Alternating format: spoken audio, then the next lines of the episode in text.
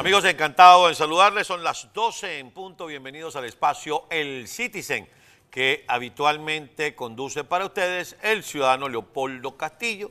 Como ya se ha informado debidamente, Leopoldo Castillo dio positivo de COVID-19 y solo espera las instrucciones de su médico y la prueba negativa para reincorporarse.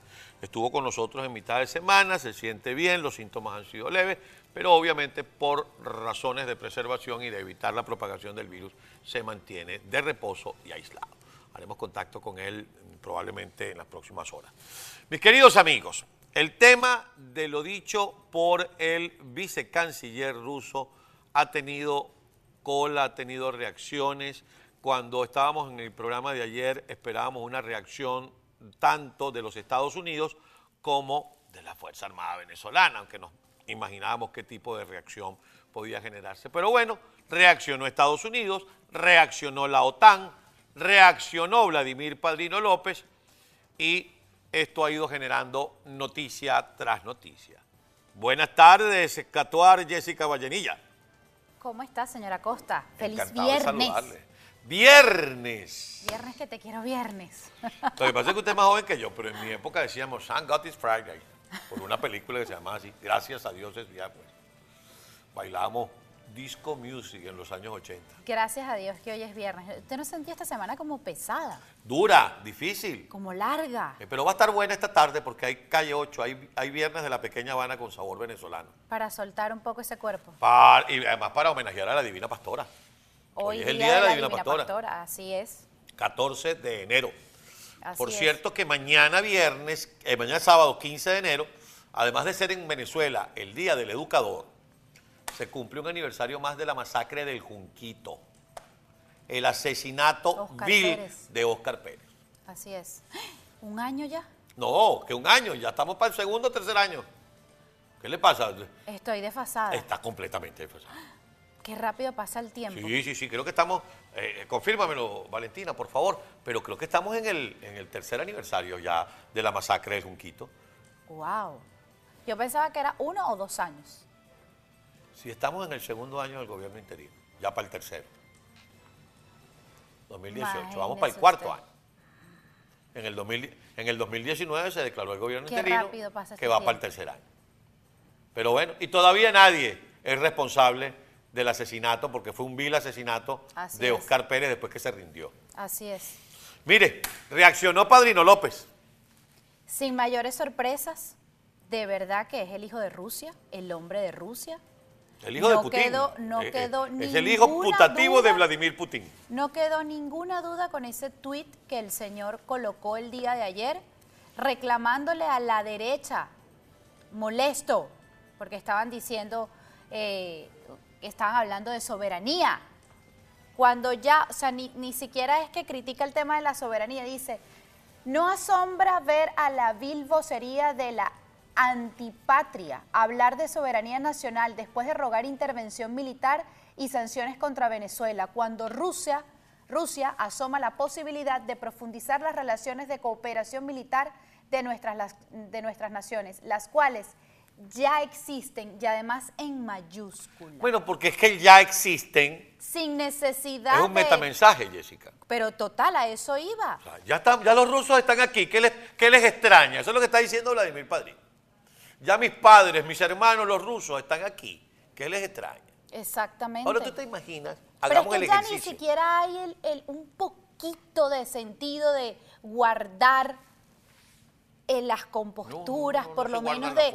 Disimular un poquito. No, nada, No se guarda. no les importa. Ya les da igual lo que piensa el mundo. Es- más, mientras más claro, mejor. Bien, ahí está, en la fotografía está con el ministro de la Defensa ruso, la fotografía que se llama Sergei Shoigu. Él siempre le gusta Sergei, Sergei Lavrov, Sergei eh, eh, Shoigu, eh, el otro Sergei Raikov. Que fue el que dio la noticia que Ah, ha sí. revoloteado Padrino hasta el- goza un ah, imperio con Sergei. Hasta el presidente de la OTAN habló diciendo Habló. que era bastante preocupante que a pesar de que la OTAN no tenía eh, funciones dentro de Venezuela y de Cuba era bastante preocupante para los vecinos, que sí, son aliados. Eso se iba a decir, que son aliados. Esta mañana hablaba yo con el, con el coronel John Marulanda y Colombia forma parte de la OTAN. No tiene voz y voto, pero es integrante de la OTAN. Fue un logro del presidente Juan Manuel Santos. Y no puede ser que tu vecino se arma hasta los dientes, que tu vecino le da posada, guarida a las fuerzas irregulares y encima va a permitir que las fuerzas rusas se instalen en el país. Ahora usted se imagina, hagamos el ejercicio de imaginación, que hubiera sido al revés, que hubiera salido el Pentágono y dice, bueno, debido a las actividades de narcotráfico y terrorismo que se han eh, informado que ocurren en esa zona, Estados Unidos va a montar bases militares y enviar tropas a Colombia. Pero usted no se acuerda que eso ocurrió cuando querían poner bases militares, o hay bases militares estadounidenses en Colombia.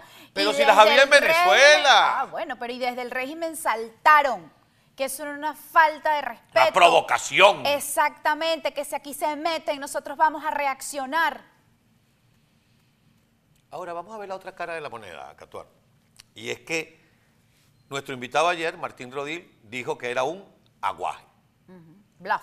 El... Em, el vocero, el vocero de, Estados Unidos dijo fanfarronería. Esta mañana Marulanda dijo fanfarrones, habladores de gamelote. Y yo discutía con una colega esta mañana. Bueno, podría ser, pero la pregunta es, ¿para qué? ¿Cuál es la intención de tirarse ese bluff? Yo tengo las cartas aquí, digo que vengo armado, que voy a hacer tal o cual cosa. Un globo de ensayo, ver cómo reacciona, distraer la atención, porque aquí estoy viendo una nota en nuestra página que dice que el presidente de Ucrania propone una reunión con Biden y con Putin. Y aquí le tengo otra que la sacó Infobae, que va más o menos por el mismo tema, y dice, Rusia prepara una operación de falsa bandera para justificar la invasión de Ucrania. Fuentes de inteligencia de Estados Unidos descubrieron que la maniobra es preparada por un grupo comando entrenado en la guerra urbana y en el uso de explosivos para llevar a cabo actos de sabotaje.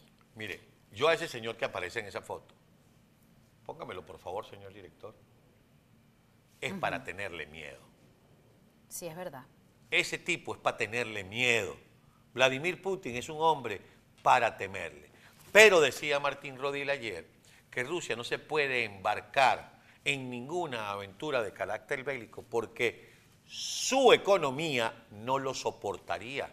Y eh, lo que le dijo ayer eh, Martín Rodil. Justo, Martín Rodil. Exacto. Decía que el, tamaño de la economía rusa es el tamaño de la economía del estado de California. Pero más allá de eso, el tema militar, él explicaba, el, no sé los términos... Sí, el, digamos el arsenal, Exactamente. el aparataje militar no está completamente adecuado, pero hacía la salvedad peso a Estados Unidos en ese pero hacía la salvedad que poseen armas nucleares, que son heredadas de la No, y el tema de los hackers, que ahorita hoy en día es la nueva guerra. No hace falta lanzar lo dijo. no hace falta lanzar un tiro. Y Hugo Chávez lo dijo. Nosotros estamos en la guerra de la creo que le llaman guerra de la quinta generación. Y el oleoducto de acá que fueron unos hackers rusos. Ah, ¿Qué, tal? Que lo pararon. Así es. Y este país entró en una mediana crisis por esa paralización de ese oleoducto y fueron con hackers. Ahí no llegó nadie y nadie tomó nada y nadie hizo nada, no hubo aviones, no hubo necesidad de nada. Ese es realmente el poderío de Rusia. De cualquier manera, hay también una advertencia por parte del secretario de Estado Anthony Blinken, está también allí en la página de Infobae. Advirtió que Estados Unidos está planeando cosas que no ha hecho en el pasado si Rusia llega a invadir Ucrania. Y ustedes dicen, pero es que están hablando de Rusia y de Ucrania. Pero es que ahí está el tema. Cuando el vicecanciller, ahí lo tienen ustedes en pantalla, cuando el vicecanciller se lanza esa declaración diciendo, si la OTAN y Estados Unidos extienden su presencia en la región, se están refiriendo a Ucrania. Entonces nosotros montamos bases en Cuba y mandamos tropas para Venezuela. Correcto.